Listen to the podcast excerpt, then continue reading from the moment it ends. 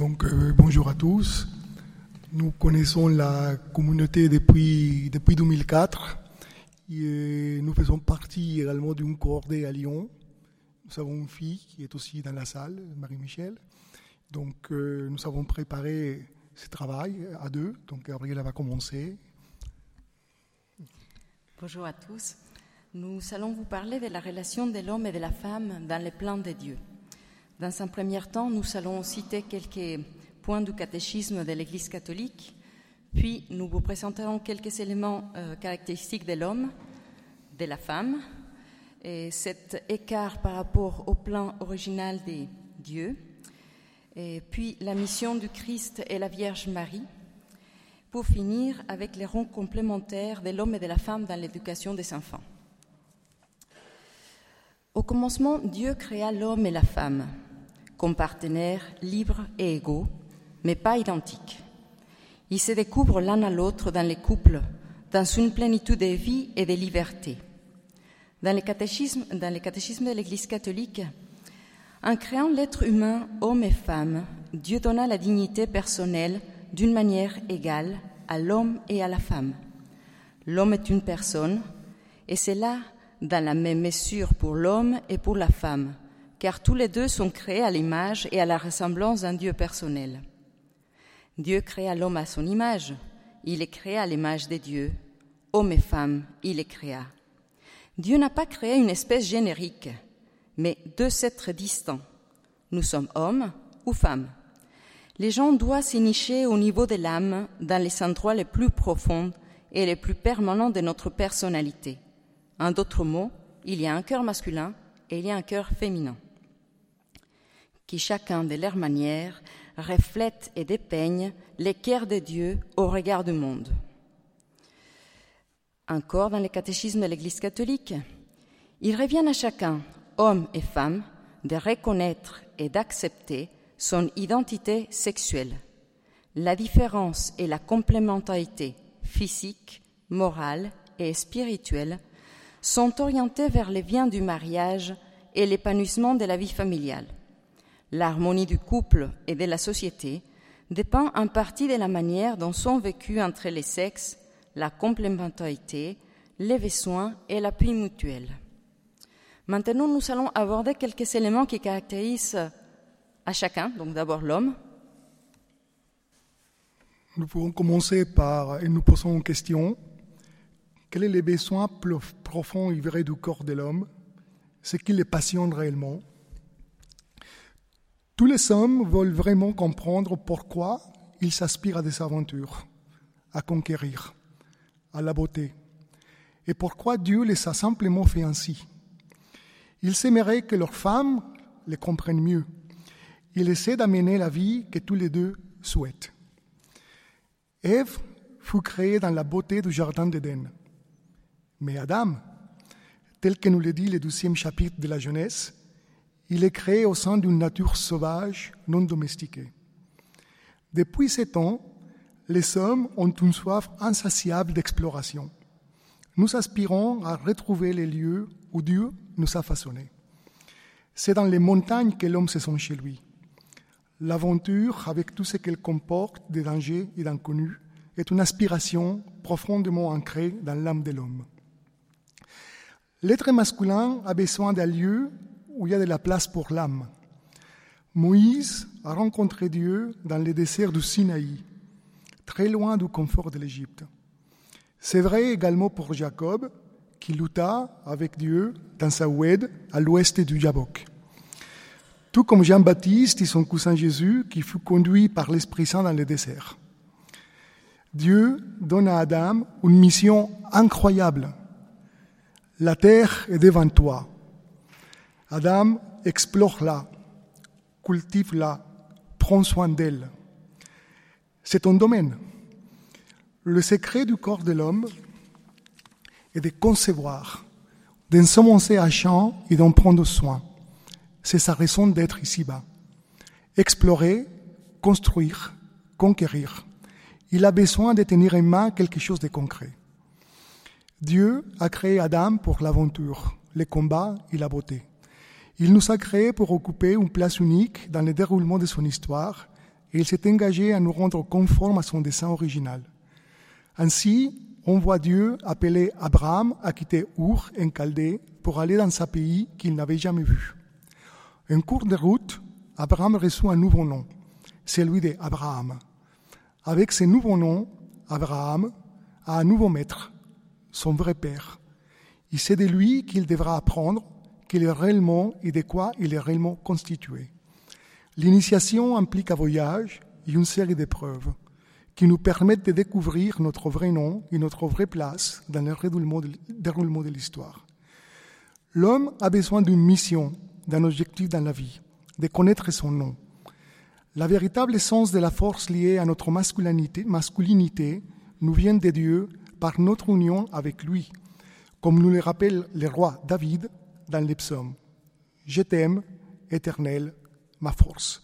Et toi, éternel, ne t'éloigne pas, toi qui es ma force, viens et hâte à mon secours.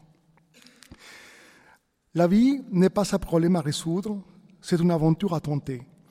Dieu a conçu le monde de telle façon que tout se déroule bien si nous vivons par la foi. L'homme n'est heureux que s'il trouve quelque chose d'aventureux dans son travail, dans son amour et dans sa vie spirituelle. La plupart des hommes consacrent leur énergie à tenter de supprimer les risques, ou du moins à les réduire à des proportions acceptables. Beaucoup trop d'hommes renoncent à leurs risques par peur de ne pas être à la hauteur, ou parce qu'on ne leur a jamais dit que ces décides profonds du cœur sont bons. Quant à la femme, la femme est la gardienne de la lumière dans la maison. Il est donc normal qu'il ait l'habitude de prévoir les nécessaires pour l'entretien de cette lumière, d'une lampe qu'on ne connaît pas la longueur de la nuit. Savoir durer dans l'attente, dans la nuit, dans la fidélité, à l'image de la parabole des vierges fidèles. Marie a reçu et a accueilli la parole de Dieu. Elle accepte et elle porte en secret les verbes incarnés dans le plus profond de son cœur. C'est par une femme livrée à la gratitude que la grâce et le salut a été donné à l'homme. Sa maternité, ses genres uniques de contact avec les nouvel être humain en gestation créée, à son tour une attitude envers l'homme, non seulement envers son propre enfant, mais envers l'ombre en général, des natures à caractériser profondément toute la personnalité de la femme. Dans l'encyclique Mulieris Dignitatem, les femmes semblent aussi davantage marquées par une attention à la personne humaine concrète, la capacité d'enfanter de la femme est un élément fondamental de l'identité féminine. Mais cette capacité n'autorise pas à considérer uniquement l'aspect biologique, parce qu'elle a aussi d'autres formes qui l'accomplissent, même quand il n'y a pas d'engendrement physique.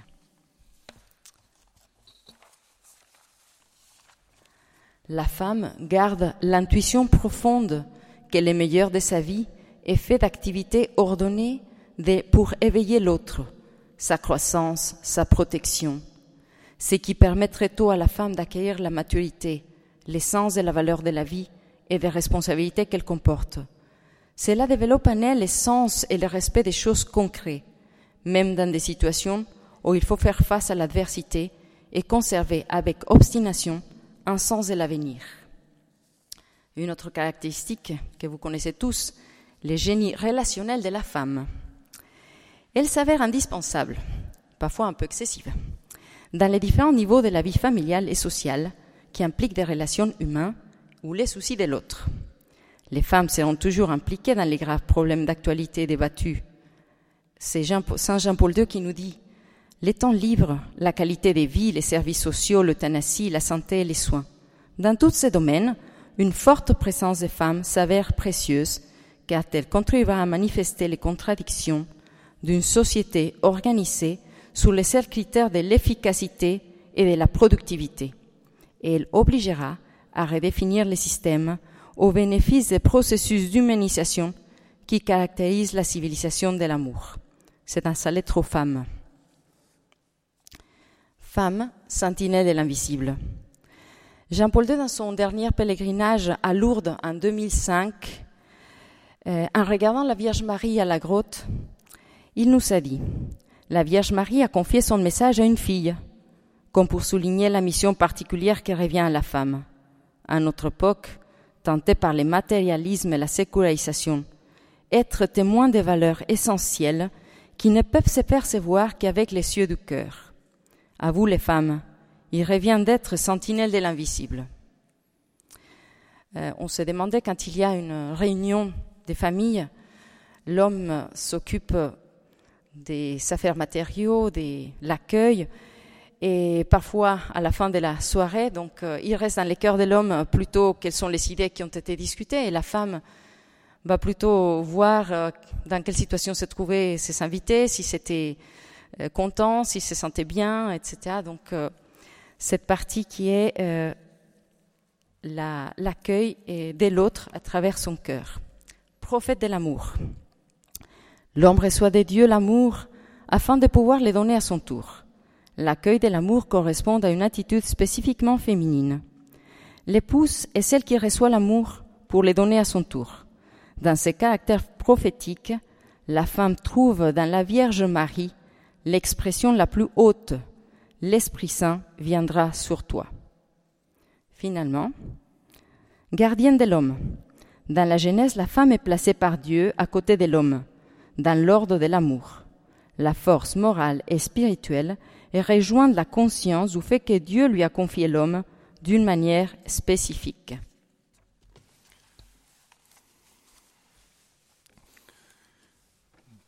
Tout couple spirituellement constitué est un commencement nouveau, une nouvelle création où chacun reçoit l'autre venant de Dieu comme un. C'est le mystère des deux, des deux êtres dans une seule chair. Revenant à l'origine dans le plan de Dieu, il a donné à l'homme une compagne semblable à lui et il a mis la main sur elle. Il n'est pas bon que l'homme soit seul. Le couple, ébloui l'un devant l'autre au premier jour de leur amour, manifeste plus encore l'image de Dieu qu'Adam seul et il serait rentré progressivement de plus en plus dans la compréhension du mystère de Dieu, le temps accompli. Dieu lui-même leur aurait offert les fruits mûrs de l'arbre de la vie. Mais le tentateur intervient pour s'interposer dans le désir profond de l'homme pour accomplir sa ressemblance avec Dieu.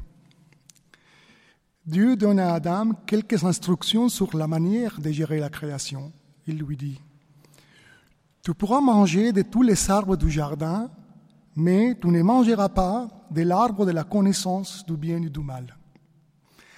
Ève commence à douter, il ses yeux se détournent de Dieu, le désir se transforme en convoitise. Il séparé d'Adam, car Adam n'était pas avec elle, elle saisit, il mord les fruits, donc son Adam n'a pas pu la protéger. La conséquence inéluctable du péché a été ta convoitise te poussera vers ton mari et lui dominera sur toi. Nous connaissons l'histoire. Notre premier ancêtre a cédé à la paralysie. Il va à l'encontre de sa vraie nature. Il opte pour la passivité. Depuis, tous les hommes abritent ces mêmes travers dans leur cœur. Tous les jours, les hommes répètent la faute d'Adam nous fouillons les risques, évitons les combats et refusons de sauver Ève. Mais Ève, elle aussi, a failli à sa vocation. Elle fut fondée, elle fut donnée à Adam pour être sa partenaire. Et ce, aux deux que Dieu propose l'aventure. Il appartiendra aux deux d'entretenir la vie. Ils auront besoin de combattre ensemble. Adam, quant à lui, sait que désormais, quelque chose en lui s'est déréglé qu'il ne répond plus sa vocation initiale. Il renonce à quelque chose d'essentiel à sa nature, se battre pour sauver sa partenaire. Que se passe-t-il ensuite? Adam se cache. J'ai eu peur parce que je suis nu. Je me suis donc caché. Nous sommes conscients que nous ne sommes plus conformes à l'intention originale de Dieu. Tous deux étaient nus sans se faire mutuellement honte. Nous vivons dans l'angoisse d'être découverts pour ce que nous sommes et ne sommes pas. Cette rupture de l'unité engendre la compétition, la méfiance de l'autre, et rompre la communication puis la communion. Qui peut délivrer du mal et guérir les cœurs de l'homme? Jésus. Lui, il peut le faire. Dieu va guérir la paralysie du cœur de l'homme et la carapace de son cœur. Il doit changer son cœur, son regard sur la femme, et avec des attitudes concrètes. La femme, soupçonnée d'être coupable, fidèle, responsable de l'échec, enferme la méfiance masculine. Je suis bien à franchir la femme de cette poids et la remettre en paix avec elle-même et avec le monde. Jésus vient nous rencontrer sur le terrain de notre blessure. Euh, si nous regardons dans l'Évangile, il y aura différentes euh, parties où Dieu s'adresse à des femmes, à savoir que la femme était considérée comme impure, que la femme euh, était considérée comme inférieure, et plusieurs guérissons que Jésus va opérer seront vis-à-vis des femmes, et même quand il parle avec la Samaritaine, la Samaritaine est toujours prise, comment un homme va s'adresser à une femme? Donc nous voyons vraiment que Jésus vient au terrain de notre blessure, il va pénétrer dans les endroits brisés de notre cœur. Notre rédemption englobe bien plus que le pardon de nos fautes. C'est bien le but de la mission du Christ. L'Esprit du Seigneur, l'Éternel est sous moi, car l'Éternel m'a donné l'onction. Il m'a envoyé porter la bonne nouvelle à ceux qui sont humiliés, pour penser ceux qui ont les cœurs brisés, pour proclamer aux captifs la libération et aux prisonniers leur élargissement. Vous vous souvenez, c'est la première parole que Jésus va lire dans la synagogue de Capharnaüm pour, pour démarrer sa mission. Le chemin du Christ n'est pas celui de la domination, mais la voie de l'amour qui triomphe de toute violence, est une passion qui sauve le monde du péché et de la mort.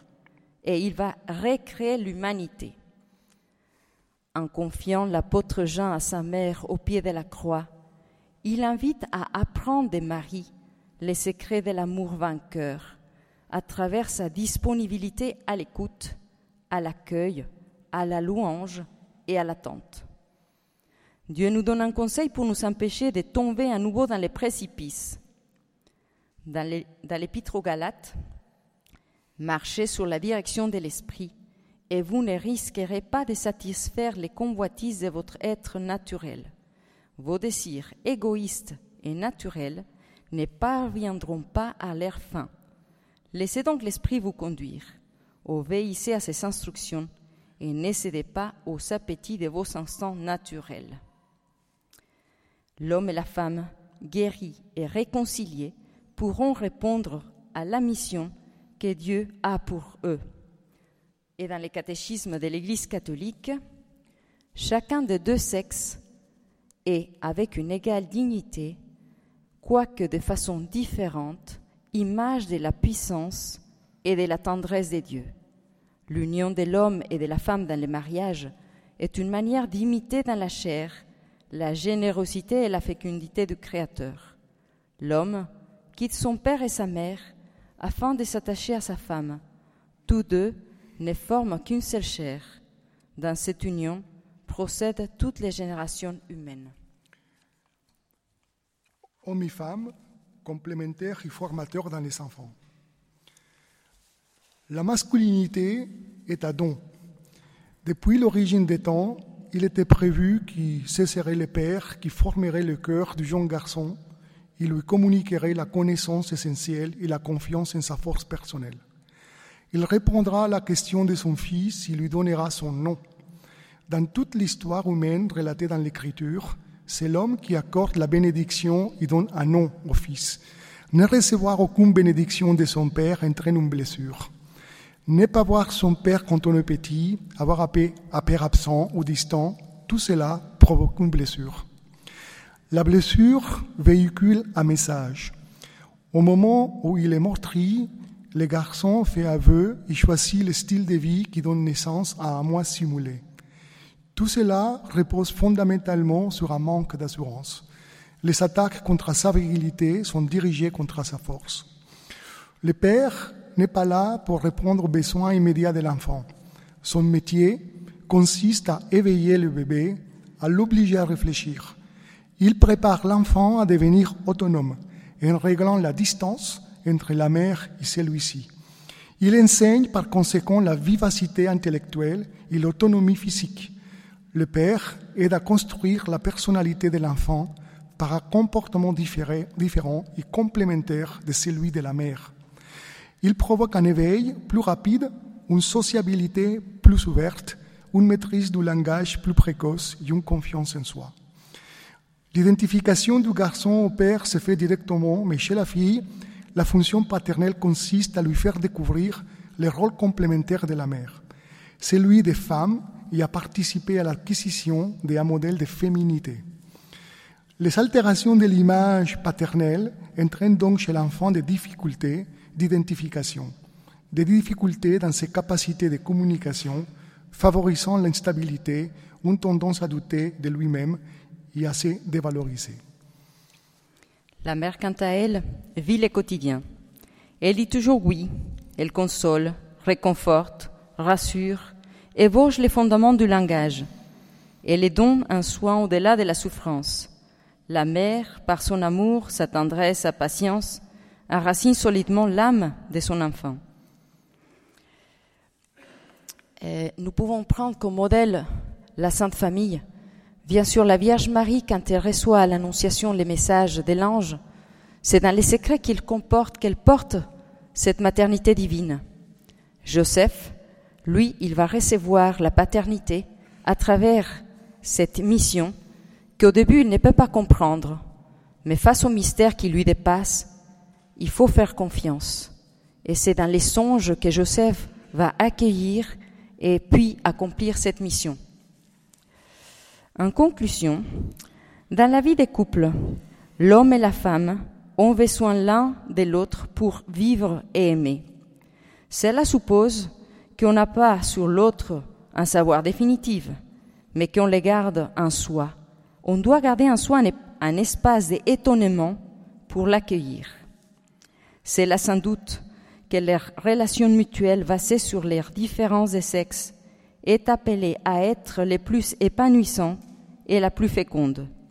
Car les époux ne sont pas seulement deux compagnons, mais ils sont aussi un don l'un pour l'autre. Pourtant, là non plus, la relation ne va pas de soi. S'ouvrir à son conjoint, accepter à la fois si proche et si étranger, reste une aventure qui peut durer la vie entière. À nouveau, dans le catéchisme de l'Église catholique, il nous est rappelé qu'en créant l'homme et la femme, Dieu a institué la famille humaine. Il a doté de sa constitution fondamentale. Ses membres sont des personnes égales en dignité pour les biens communs de ses membres de la société. La famille implique une diversité de responsabilités, des droits et des devoirs. La famille est la cellule originelle de la vie sociale. Elle est, en la société naturelle où l'homme et la femme sont appelés au don de soi dans l'amour et dans les dons de la vie. L'autorité, la stabilité, la vie des relations au sein de la famille constituent les fondements de la liberté, de la sécurité et de la fraternité au sein de la société. La famille est la communauté dans laquelle, dès l'enfance, on peut apprendre les valeurs morales, commencer à honorer, à honorer Dieu et vient user de la liberté. La vie des familles est une initiation à la vie en société. Et je vais vous permettre de vous lire ce que euh, José María Escriba de Balaguer euh, disait sur le rôle de la femme et l'homme, que pour accomplir cette mission, chacun devait développer sa propre personnalité. Il parlait d'une femme bien formée, avec l'autonomie, l'authenticité et que toutes les deux puissent accomplir sa mission avec un sens, plein de sens, pardon, hum, dans lequel la vocation humaine et divine puisse se réaliser pleinement. Vous les hommes, aimez vos femmes à l'exemple de Christ. Femme, ce qu'il vous faut, ce n'est pas de la beauté extérieure, raffinement des coiffures, bijoux d'or, mais au fond de vous-même, une âme qui ne perd jamais sa douceur et son calme.